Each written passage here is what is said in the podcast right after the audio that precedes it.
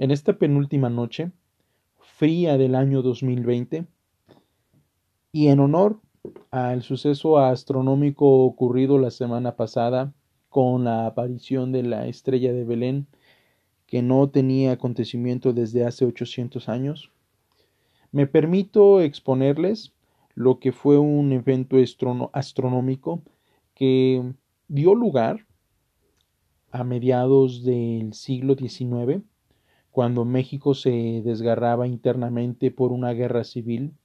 en el año de 1859, para ser más eh, precisos.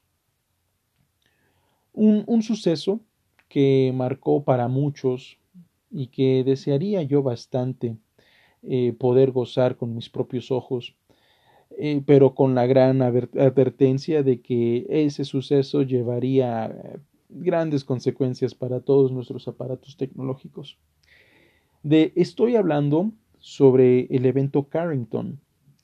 No me voy a ir muy lejos, solo es hacerles una exposición respecto a las auroras boreales que se dieron a,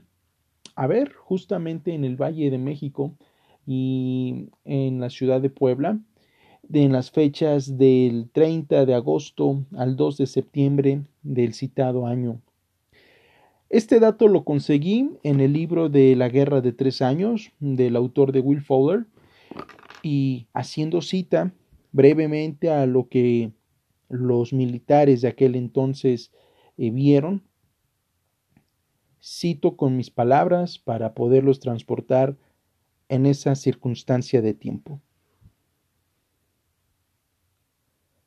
Para muchos, sería difícil entender qué le pasó al cielo entre el 30 de agosto y el 2 de septiembre, cuando, al ponerse el sol, aquel se tiñera durante cuatro noches consecutivas de una asombrosa y alucinante pirotecnia luminosa. Cubierto por una aurora boreal como no se hubiera vista en más de 500 años. Según Cambre, el pueblo ignorante o fanatizado, en vez de contemplar el bello espectáculo luminoso, creyó que era un signo de la ira divina, señal del castigo del cielo por los crímenes constitucionalistas o de proximidad del fin del mundo, y arrodillado por las calles imploraba a voz en cuello la misericordia de Dios. El evento Carrington es la mayor eh, explosión solar que se haya tenido registro, que tuvo efectos, efectivamente, em, dañando los sistemas de telégrafos en Europa y Estados Unidos. Y esta aurora boreal se pudo ver obviamente como ya lo cité, en México,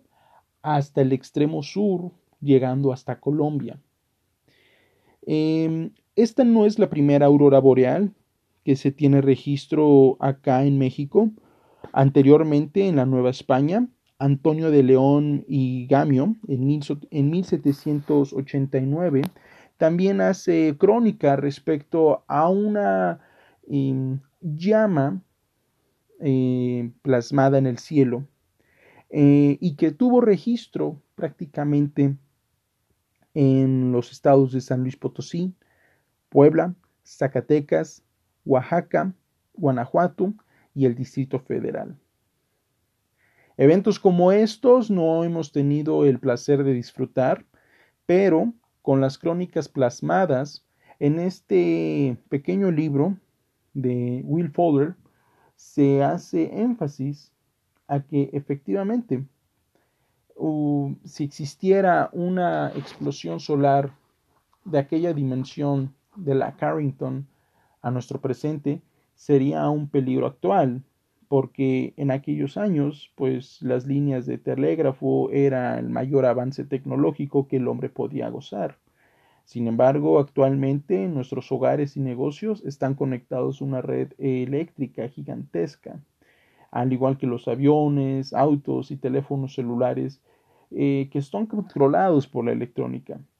Entonces, em, sería devastador tener un encuentro con una aurora boreal de estas circunstancias. Siendo también breve, doy por